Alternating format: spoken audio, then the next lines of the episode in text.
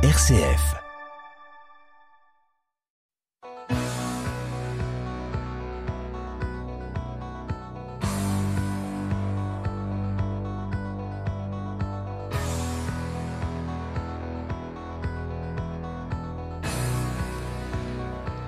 Bonsoir à toutes, bonsoir à tous. À quel bonheur de vous retrouver comme chaque semaine pour votre rendez-vous magazine le mardi soir à 19h15 et le samedi suivant à 18h15, on est fait pour s'entendre.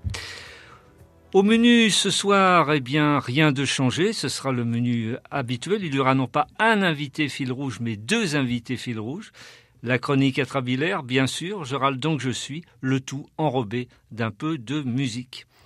J'espère que votre semaine fut féconde, bienveillante, positive et une fois encore, je suis persuadé qu'ensemble, nous allons passer la meilleure des soirées qui soit.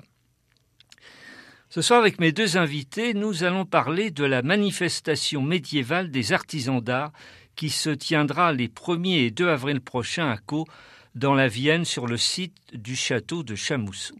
Sa propriétaire, Claudine Maréchal, est l'une des participantes à cette manifestation. Brigitte Pouget, spécialiste en teinture florale avec impression sur textile, nous détaillerons le menu, les activités d'un week-end se voulant à la fois attractif et culturel, ludique et pédagogique.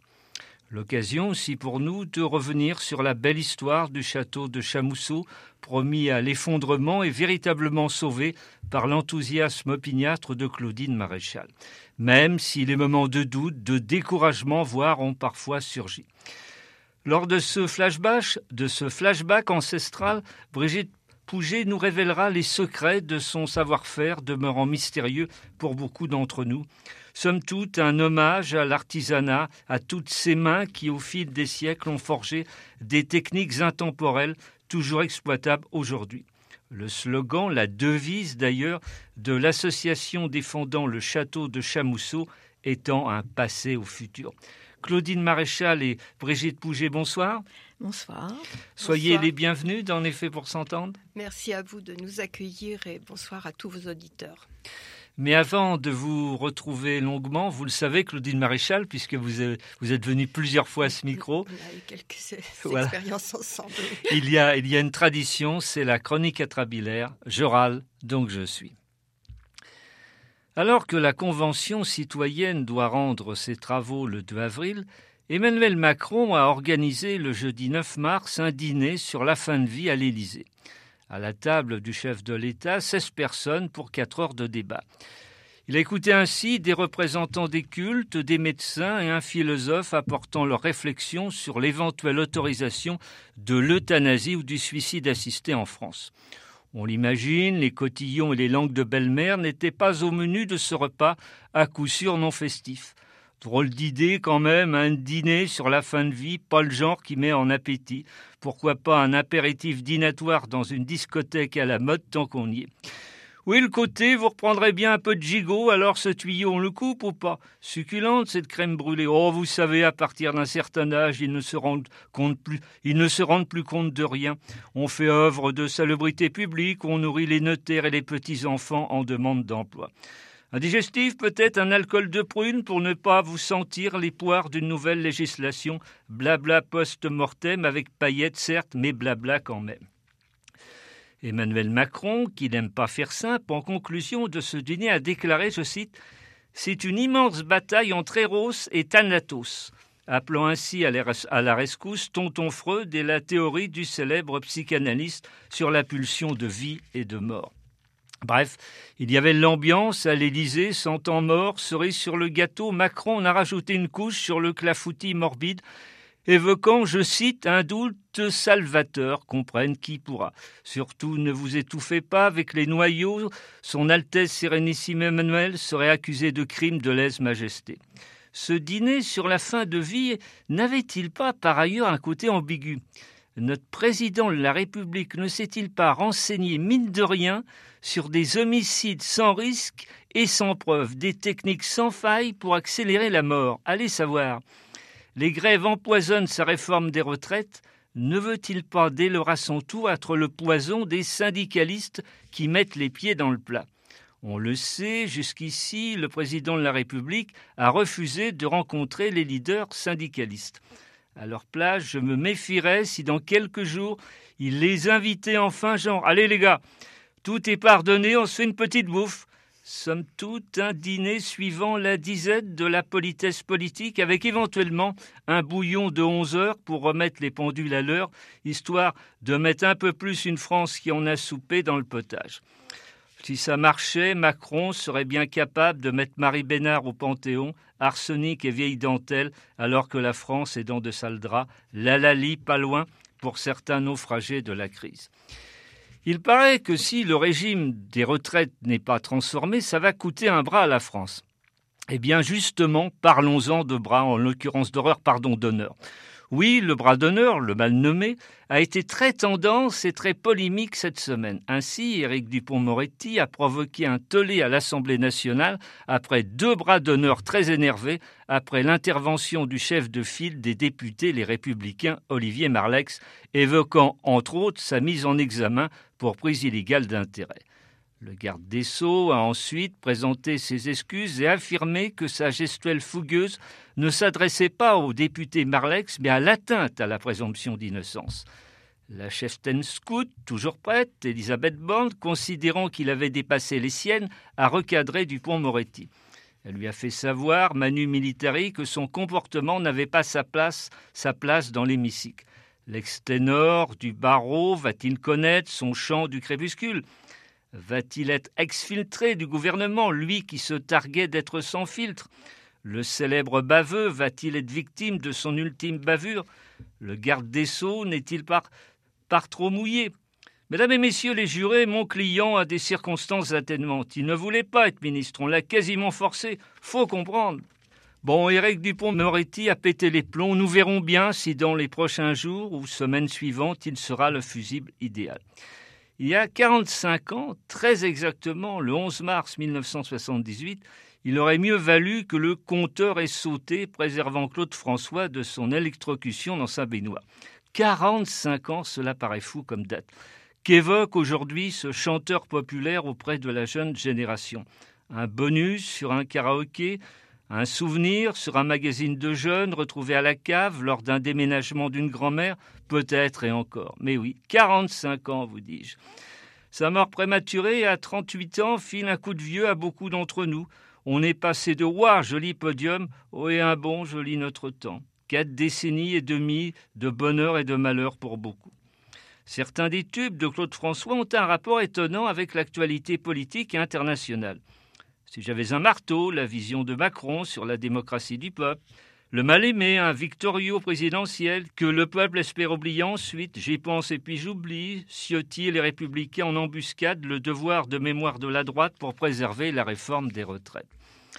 C'est la même chanson, les promesses des politiques de tous bords, comme d'habitude, réforme égale grève ou l'inverse, comme vous voudrez, c'est de l'eau, c'est du vent, les connaissances économiques de Marine Le Pen, le jouet extraordinaire, l'arme nucléaire selon Vladimir Poutine, j'attendrai, François Bayrou se voyant toujours candidat à la présidentielle à 150 ans, sale bonhomme à la Trek d'Orsay, je vous laisse mettre le nom et le visage de votre choix.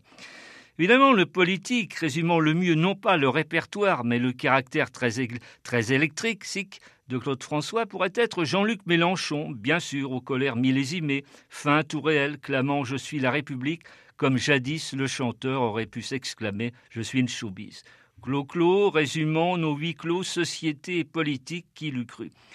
Revenons aux grèves. Certes, pour l'instant, le pays n'est pas mis à l'arrêt, mais certaines corporations font le forcing.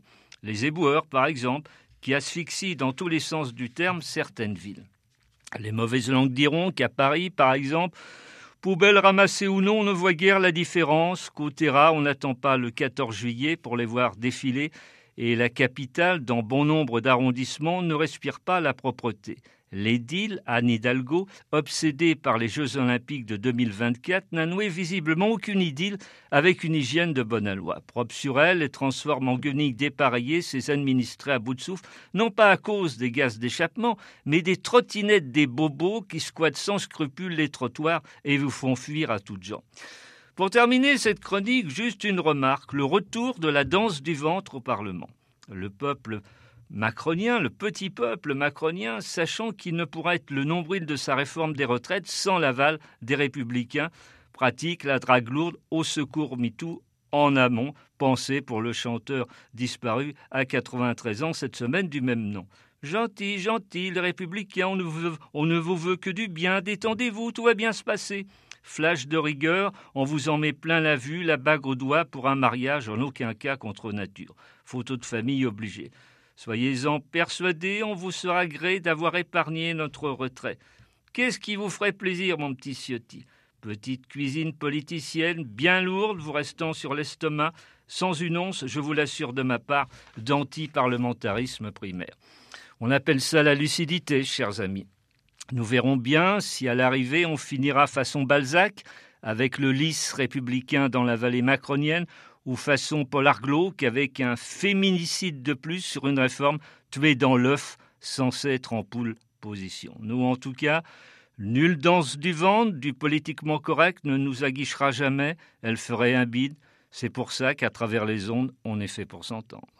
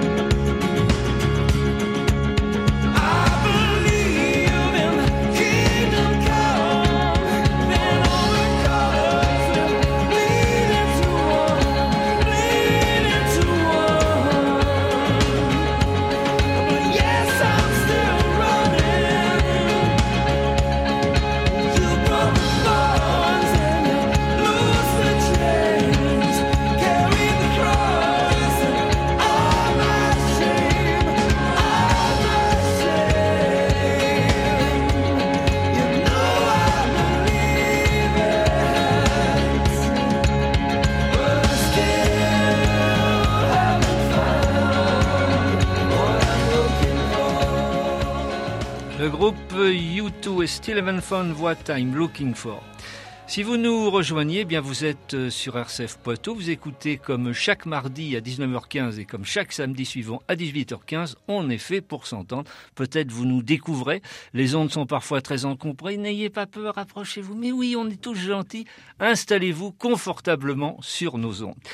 Et ce soir, mes deux invités sont Claudine Maréchal, propriétaire du château de Chamousseau, et Brigitte Pouget, euh, qui fait de la teinture florale avec impression sur textile. Et ces deux dames vont nous parler de la manifestation médiévale des artisans d'art qui se déroulera les 1er et 2 avril prochains, justement, au château de Chamousseau, dans la commune de Caux, dans la Vienne. Alors, Claudine Maréchal, combien d'artisans vont, vont participer à cette manifestation et, et quel secteur représente chacun? Eh bien, nous allons avoir 14 artisans cette année 14. Chaque année, on augmente un petit peu depuis le début du confinement. Ça s'est créé d'une façon tout à fait artificielle au départ pour permettre à des artisans, quelques-uns, de s'exprimer pendant ce confinement, puisque j'avais la chance d'avoir une très grande grange ouverte à l'air et on avait le droit de visite.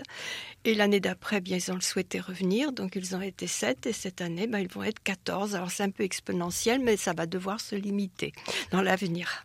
Ils travaillent dans des secteurs très variés, telles que ben, la ferronnerie. Euh, il y en a deux qui, je vous donnerai le détail après si vous le voulez. Il y en a deux qui vont faire de la ferronnerie.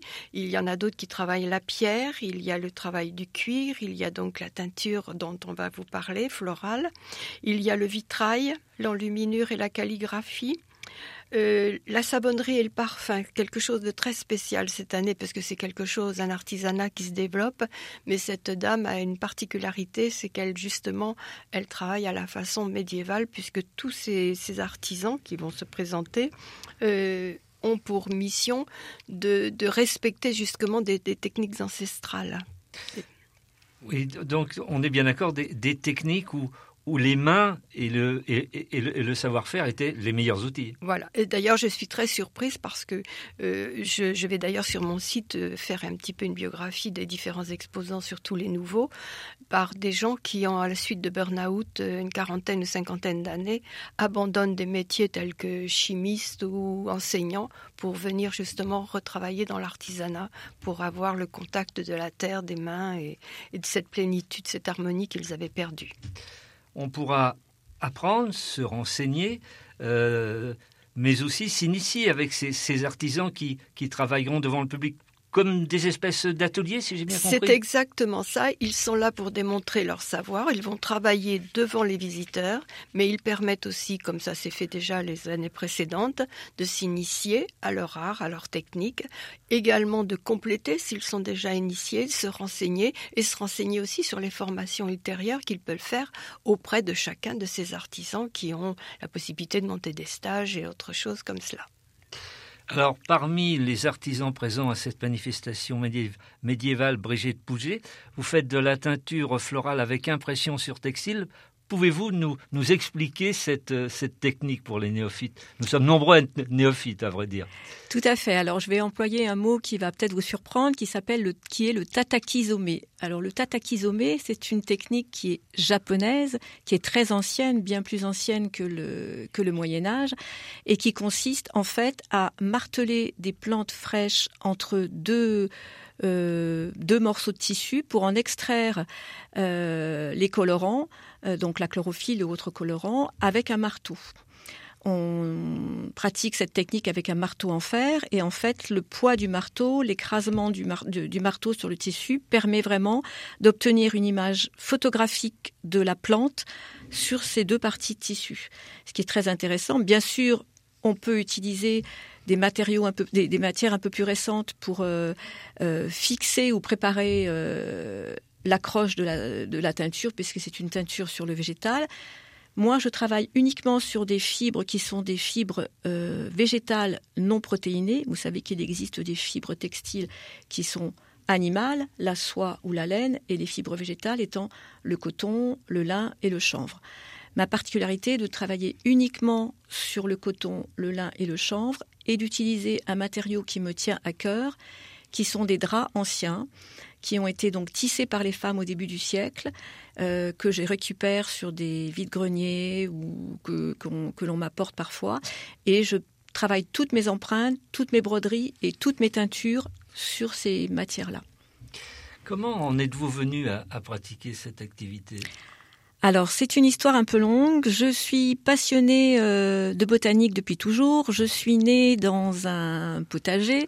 J'ai appris à marcher en me tenant euh, au tuteur euh, des tomates de mon papa. J'avais une arrière-grand-mère qui ramassait les plantes pour sa, sa propre nourriture et pour la nourriture des animaux. Et tout au long de ma vie, j'ai cherché à rester en contact parce que c'était indispensable pour moi avec ces racines euh, terriennes et végétales. Donc j'ai toujours, je me suis toujours formée à la botanique, j'ai toujours eu un jardin, j'ai toujours euh, euh, pratiqué voilà différentes choses dans la nature. Et lorsque je me suis réinstallée dans le Poitou, j'ai eu l'envie de créer un conservatoire de dites mauvaises herbes ou plutôt de plantes de campagne, pour voir ce qu'on pouvait en faire. Et la première envie que j'ai eue, c'était de créer un herbier de ces plantes présentes sur mon jardin. Euh, je n'avais pas envie d'un herbier séché, qui pour moi n'était pas vivant. Donc j'ai commencé à broder un herbier au fil noir et ensuite j'ai découvert cette technique du tatakizomé qui m'a permis d'avoir une empreinte photographique de toutes les plantes présentes dans le jardin, de la racine jusqu'à la fleur. Vous connaissiez toutes ces techniques, euh, non, Claudine je, je dois avouer que c'est une découverte. J'en ai entendu parler donc depuis que Brigitte est installée, mais c'est vraiment passionnant. Mais jusqu'à maintenant, j'étais moi-même en service chez moi et je ne pouvais pas les visiter. Alors j'ai eu d'autant plus de plaisir de pouvoir l'accueillir. Et où exercez-vous, euh, Brigitte euh, Alors moi, je suis sur la commune de Goué, donc pas très loin du château de Chamousseau. Nous sommes à peu près à 5 km l'une de l'autre. C'est une terre qui m'est chère parce que c'est la terre euh, de mes ancêtres, mon arrière-grand-mère et toute ma famille paternelle. J'ai racheté une ferme qui n'appartenait pas à ma famille et je suis installée sur un hectare. Mon terrain de jeu fait un hectare et donc je m'amuse avec les plantes fraîches pas du tout avec des plantes sèches, c'est-à-dire que toutes mes teintures sont faites à partir de récupération. Je récupère toutes les épluchures de mes légumes, je récupère les les feuilles des fruitiers, je récupère euh, les fleurs que je peux utiliser et avec tout ça, j'expérimente au quotidien les couleurs, la tenue des couleurs, leur utilisation et j'écris des livres en brodant sur du tissu l'histoire des plantes. Est-ce que, la relève est assurée? On peut, se, former en France à, cette technique? Alors on se forme de plus en plus en France, bien qu'elle soit beaucoup plus développée dans les pays anglo-saxons et en Australie, où il y a plus de plantes qui facilitent cette technique et qui tiennent bien dans le temps.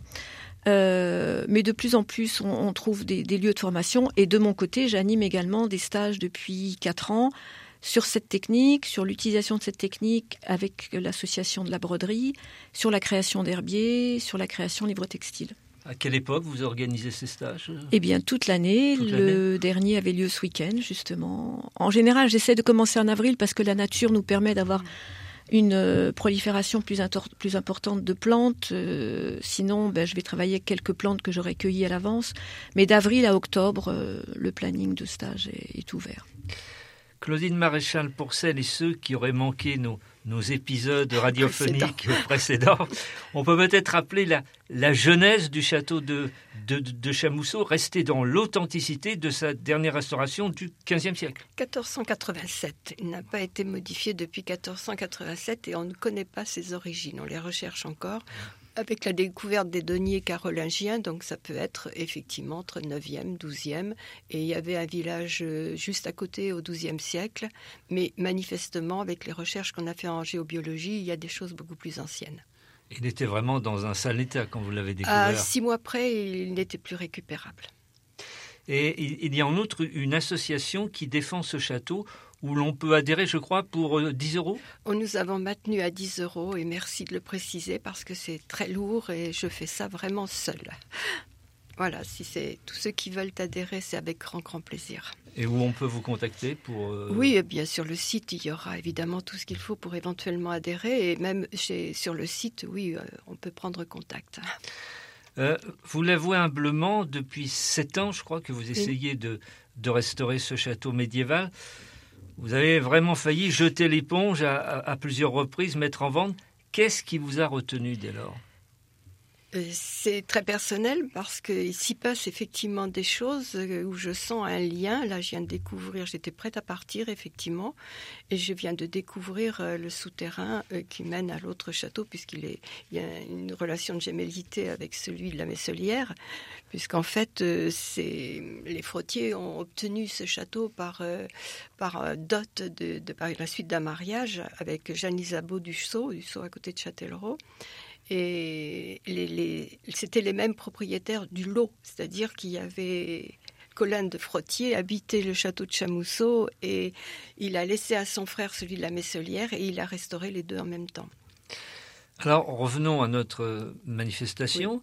Euh, le samedi 1er avril, une balade botanique aura lieu autour du site du château? Alors chaque journée, il y aura les artisans qui seront en train d'y travailler et d'expliquer et à disposition du public. On commencera le samedi en début d'après-midi parce que le matin ils vont s'installer puis on a toujours plaisir à se retrouver. Donc ce sera notre moment à nous. Et puis on ouvrira au public à 14h. Mais il y a toujours un petit supplément à chacune des journées. Et ce jour, cet après-midi-là, il y aura donc autour du site un, parce qu'on s'est un petit peu associé avec euh, l'association sont passés. Et il y aura une visite pour justement chercher dans ces plantes dites mauvaises herbes ce qui a une vocation soit culinaire, soit médicinale. Voilà, des plantes comestibles et, comestibles et médicinales. Voilà. Et en outre, le dimanche, j'ai vu, il y aura la troupe des Time Hunters. Hunters. Alors, le dimanche, ça ouvrira à 10h. C'est non-stop jusqu'à 18h. Toujours les mêmes artisans qui seront là, ils auront encore plein de travail et plein de plaisir, j'espère. Mais il y aura en plus un bouquiniste, deux bouquinistes qui sont célèbres sur la, place le samedi à Poitiers, qui seront là pour nous proposer des œuvres régionales, euh, culinaires, botaniques, etc. Et surtout aussi quelques beaux livres reliés, puisqu'ils représenteront l'artisanat de la reliure et du livre. Ils seront là le dimanche. Et en plus, il y aura une troupe pour faire l'animation qui s'appelle donc les Puisque c'est le nom à la mode en ce moment d'être euh, anglais. Donc ils seront là, mais je ne peux pas dire les, surprises qu'ils nous réservent, puisque sinon ce ne serait plus des surprises. Mais des surprises, vous en avez, vous allez en avoir beaucoup. D'autant qu'il faut dire que la CCVG la communauté euh, de communes Vienne-et-Carton, pays d'art et d'histoire, ce même jour fait le lancement de sa saison avec une balade qui partira, la balade de château d'un château à l'autre. Donc les deux dont je vous parlais qui sont liés. Et elle partira de Chamousseau à 14h et elle reviendra vers 16h30 pour que les personnes qui participent à cette balade puissent participer aux animations. Donc on, va rappeler très concrètement les, les, horaires. Le samedi de 14 à 18h30. Oui. Le dimanche de avril, donc 10 à 18h30 en non-stop. c'est pourquoi on prévoit un tout petit peu de restauration, mais je, n'ose pas dire le terme restauration, ce ne sera pas prendre un repas complet. Un encas, quoi. Un encas, euh, pour ceux qui se mettraient à vouloir faire de la teinture et qui bon, n'ont pas envie de repartir chez eux, pourront ben, se restaurer un petit peu pour tenir le coup et, et pouvoir continuer la journée comme cela il y a un numéro de téléphone on peut se renseigner pour Oui, celui de l'association 06 89 29 13 05. Notre encas ne sera pas typiquement euh, moyenâgeux, on n'a pas pu prévoir, c'était trop de travail. Peut-être que l'an prochain on y arrivera. Par contre, on fera quand même de l'hypocrase. 06 89 29 13, 05. Euh, et ce qu'il faut préciser aussi, c'est que durant ces deux jours, l'entrée sera libre, on donne ce qu'on veut. C'est une participation libre. Parce que d'habitude, je mets participation bon, laissée euh, à l'appréciation complète, mais je dois avouer que je n'ai aucune aide la compagnie, je l'avais la, payée, et les artisans, je ne les fais pas payer. Donc, euh, il faut que les, visiteurs comprennent. Donc, à l'entrée, on leur demandera la participation à l'entrée. Si au minimum, ils pouvaient nous fournir 5 euros, ce serait très gentil. Euh, impressionné, euh, Brigitte Pouget, par l'opiniâtreté, la passion de Claudine Maréchal? Oui, tout à fait. Et c'est pour ça que j'ai un grand plaisir à l'accompagner sur cette euh, manifestation cette année et, peut-être l'année prochaine avec d'autres projets, puisque moi, les plantes euh, m'intéressent aussi au niveau euh, de leur utilisation en cuisine et en médicinal. J'anime des ateliers de reconnaissance et de cuisine et j'espère que l'année prochaine, nous aurons l'occasion de préparer tout un repas moyenâgeux. voilà. Alors on peut peut-être revenir mais justement en détail sur tous les artisans et leurs fonctions. Euh. Tout à fait.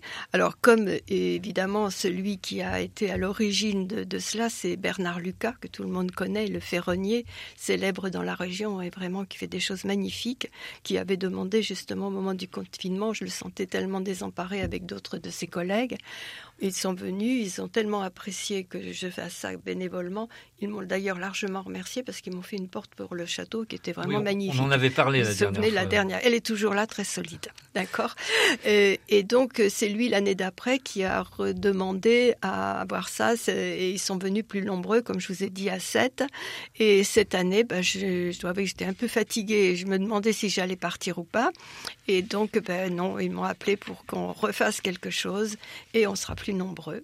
Alors, il y aura donc les deux ferronniers comme habituellement, Monsieur Bernard Lucas qui vient de prendre sa retraite, mais que je considère encore comme artisan. Et son ami Nicolas Chosebourg, c'est un, jeune homme qui en fait son, loisir. Pour l'instant, il est obligé de faire de l'alimentaire ailleurs, mais je pense qu'un jour, euh, il s'y consacrera complètement. Euh, nous avons donc notre euh, herboriste préféré, qui est Brigitte Pouget, donc vous avez connu. Nous avons Monsieur Didier Chabot, pour Essentiel, Essentiel. Il a déjà exposé, a fait des animations au parc à Poitiers. Il travaille avec une quarantaine de, de, matières végétales. Il fait des choses magnifiques. Euh, nous avons Sylvie Prévost, qui est de Persac, qui, elle, fait du vitrail. C'est aussi approprié pour ce château de cette époque. Sylvie Edeline, qui, elle, est calligraphe et dans l'enluminure avec lequel j'espère pouvoir animer un atelier sur euh, la création d'encre à des à partir des teintures végétales que je vais préparer. On est en train de réfléchir à ce projet, pouvoir faire des démonstrations à partir de ça et va pouvoir peut-être s'associer à ça, puisqu'on va les mettre toutes les trois ensemble. Sophie Emery, qui était une, fait partie de ces gens qui était une chimiste et qui, à la suite d'un burn-out et d'un ras-le-bol de son travail, qui n'y trouvait plus plaisir, a fini par se lancer dans la savonnerie. Par contre, nous avons beaucoup de personnes qui, dans la région, font de la savonnerie, mais elle, je l'ai choisie parce qu'elle a une particularité. Elle travaille vraiment à la façon médiévale. Vous savez qu'à cette époque, on, on est avant, à l'époque gauloise, on n'avait pas de parfum. C'était réservé pour les encens, pour les cultes et autres. Ce n'est qu'avec les Romains qu'on a commencé à avoir le droit, et surtout à cause des épidémies avec la concentration humaine ou animale, en fonction des odeurs, qu'on a eu le droit d'avoir des parfums. Mais on ne les mettait pas sur la peau. Et elle, elle commercialise ce qui s'appelle un pomander, c'est-à-dire une petite. Euh, après, ça s'est appelé une vinaigrette au XVIIe et XVIIIe. C'est un petit objet métallique que l'on porte en soudoir et dans lequel on met une boule de cire avec des extraits de plantes qui sont des, particularités olfactives que l'on choisit. Donc elle nous montrera ça. Il y a aussi Cédric Girard, c'est un jeune qui travaille le cuir et qui est très pédagogue. Il y aura bien sûr Monsieur Blé, toujours présent pour la taille de la pierre, et Monsieur Emery, Frédéric, qui lui est un enseignant qui est en train de se mettre en disponibilité parce qu'il en a assez de son travail et qui devient artisan officiel à partir de septembre. Donc lui n'aura pas le droit de vendre sa production, mais au moins je vais lui permettre de se faire connaître. Monsieur Bertrand, Bertrand et Antoinette, les, bouquinistes sont connus et très dévoués aussi. Quels ont été les, derniers travaux au château de Chamousseau et ceux à venir si tout va bien? Ah, les derniers a été une, expédition qui est en train de se finir, je pense, euh, la semaine prochaine. Euh, on m'a fait toujours beaucoup de promesses sur, euh, pour faire remplir beaucoup de dossiers de, pseudo-aides. Et là, il devenait urgent de remplacer des poutres manquantes à l'étage. Et ces, poutres que j'avais et qui étaient dans mon jardin, puisque je les avais achetées depuis déjà huit mois, devenaient urgent de les installer. Donc là, j'ai décidé, malgré tout, de les faire poser. C'est fait. On va pouvoir fermer les, et la chambre et le, couloir. Ce sera fait pour euh, cette période. Et, mais par contre, il y a encore un problème de toiture assez important à gérer. C'est pourquoi s'il y a des mécènes ou des, des, gens qui veulent participer à une collecte, pas une collecte officielle, une collecte généreuse sur place. Et la Fondation du patrimoine vous a bien accordé son label, mais c'est pas encore tout à fait ça, mais si j'ai bien compris. C'est le label, mais c'est ce qui est d'ailleurs très gentil à eux. Le label permet de récupérer 2%, 2,2% des travaux.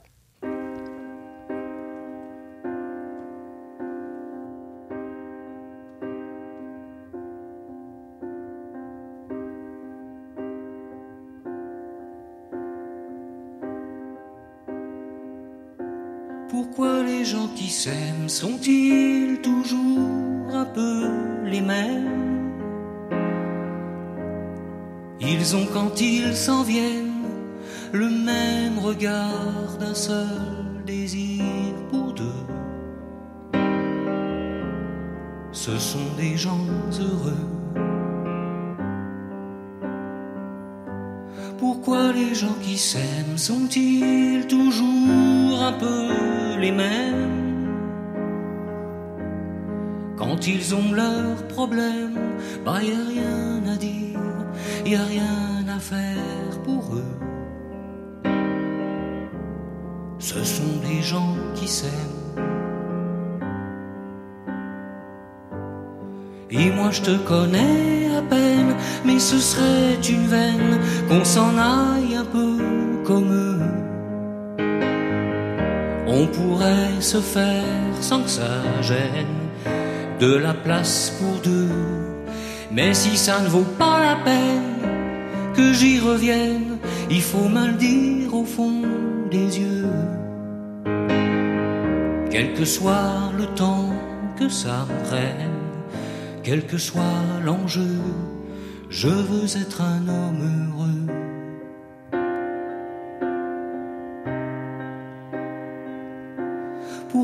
les gens qui s'aiment sont-ils toujours un peu rebelles? Ils ont un monde à eux que rien n'oblige à ressembler à ceux qu'on nous donne en modèle. Pourquoi les gens qui s'aiment sont-ils toujours Un heureux, William Scheller, et nous retrouvons mes deux invités de ce soir, Claudine Maréchal et Brigitte Pouget, qui viennent nous parler de la manifestation médiévale des artisans d'art qui se déroulera les 1er et 2 avril au château de Chamousseau dans la commune de Caux, dans la Vienne. Alors, Brigitte, je crois que vous vouliez rajouter quelque chose sur l'empreinte. C'est très important pour vous. Tout à fait. Moi, je voulais parler à la fois d'empreinte végétale et d'empreinte humaine. Euh, l'histoire de, de, ce que j'ai créé depuis quelques années c'est en fait, est en fait liée à une longue lignée euh, de mon côté maternel de femmes qui ont toujours cousu, brodé, euh, tricoté, raccommodé, etc. Donc manipuler les tissus avec leurs mains et manipuler aussi la nature. Et l'essentiel de mon travail, et ce que j'ai expliqué dans un livre que j'ai écrit d'ailleurs, Empreinte de nature, qui est sorti aux éditions de Sac, qui est un livre sur les loisirs créatifs, mais qui raconte aussi toute ma démarche pendant un an sur le lieu qui s'appelle Pierre Taillé, c'est de, de travailler sur le matrimoine, notion que j'ai abordée avec Clara, voilà, qui est une notion que un projet, un projet, voilà, mais une notion qui, qui me semble importante de définir, qui est de reprendre ce que les femmes ont créé pendant des années. Donc ces draps de tissu qui ont été tissés euh, dans, les, dans le début des, du XXe siècle euh, par les ménagères dans toutes les campagnes, puisqu'on permettait aux femmes d'avoir un métier à tisser en un mètre de large pour tisser les draps, puisqu'on n'avait pas d'industrie euh, suffisamment importante à ce moment-là. Ces draps de tissu, ils ont été tissés par les femmes, ils ont été lavés, raccommodés, entretenus par les femmes. Moi, je les récupère pour raconter une autre histoire, c'est-à-dire que je faire une empreinte de nature dessus et j'y remets une empreinte de ma main aussi en les rebrodant et ils repartent dans un circuit qui va raconter une deuxième histoire par les femmes qui vont acheter mes kits et qui vont rebroder en fait par-dessus. Donc c'est quelque chose qui me tient à cœur et c'est quelque chose que je veux vraiment développer dans les mois à venir. Euh, Claudine Maréchal, je crois que vous vouliez insister sur le fait que, bien sûr, vous êtes toujours à, la fois à la recherche de bonne volonté et de matériaux. Alors, bonne volonté, matériaux et aussi respect du lieu dans la mesure où il a une, il y a des tas de choses encore à découvrir et sur le site et en bas de ce site, des choses très importantes qui sont été en partie identifiées, mais pour lesquelles euh, j'ai un âge certain et je commence vraiment à fatiguer beaucoup. J'aurais besoin qu'il y ait un peu plus d'intérêt pour tout ce qu'on peut découvrir encore et sur le lieu et autour. Il y a vraiment une page d'histoire là qui est exceptionnelle et ça me fait très mal de voir qu'elle soit autant négligée et quelquefois foulée aux pieds par, euh, par les chasseurs ou les gens qui, qui, qui, ne se rendent pas compte de la richesse qu'il y a autour de ce site et dans ce site. Et aussi des matériaux, si on. Ah, si je pouvais trouver pour la grange des vieux, il y a une grange d'imière, du vieux parquet, euh, c'est, ça devient nécessaire pour pouvoir avancer. Mais je ne suis pas pleureuse, hein, j'ai choisi, euh, c'est à moi d'assumer, j'en suis tout à fait consciente. Oui, c'est une passion. C'est une passion, mais lourde. Dévorante. Dévorante. L'horloge a rendu son verdict impitoyable. Nous arrivons au terme de l'émission. Claudine Maréchal, propriétaire du château de Chamousseau à Caux, et Brigitte Pouget, artisan spécialiste de la teinture florale avec impression sur textile. Est-ce que vous voudriez ajouter quelque chose que mes questions n'auraient pas évoqué euh, sur cette manifestation médiévale des artisans d'art les 1er de avril prochain? Alors moi personnellement, je veux rajouter que je veux vous remercier pour toujours votre accueil que vous avez vous m'avez vraiment soutenu euh, dans chacune de mes initiatives et surtout remercier tous ceux qui s'intéressent à ce château parce que je m'aperçois maintenant que de fort loin, il y a des gens qui sont vraiment très très attentifs à ce qu'il devient et, qui je pense attendent qu'il s'y passe des choses. Moi à l'inverse, je veux pouvoir accueillir et que les gens euh, viennent comme s'ils étaient chez eux. Je ne me sens pas vraiment propriétaire. Donc que ce soit quelque chose d'utile. Brigitte Pouget Eh bien, moi, je veux vous remercier aussi pour de nous avoir accueillis et remercier Clara de m'avoir embarqué dans cette histoire euh, également, qui n'est que le démarrage de quelque chose. Claudine Maréchal et Brigitte Pouget, merci de votre visite sonore. Merci à vous surtout. Merci. Un merci particulier Hervé Lévesque qui a réalisé cette émission ce soir et dont je crois c'est le dernier jour officiel euh, de, de remplacement d'Éric Godaillé. Eh bien, bravo Hervé et très bon vent à vous. Merci, chères auditrices, chers auditeurs, de votre fidélité jamais démentie. Si tel est votre bon plaisir, j'espère bien évidemment vous retrouver la semaine prochaine à la même heure. Je vous souhaite une belle, une excellente soirée. Je réitère mes deux conseils habituels. Gardez la forme, faites le maximum de belles choses. Salut Au revoir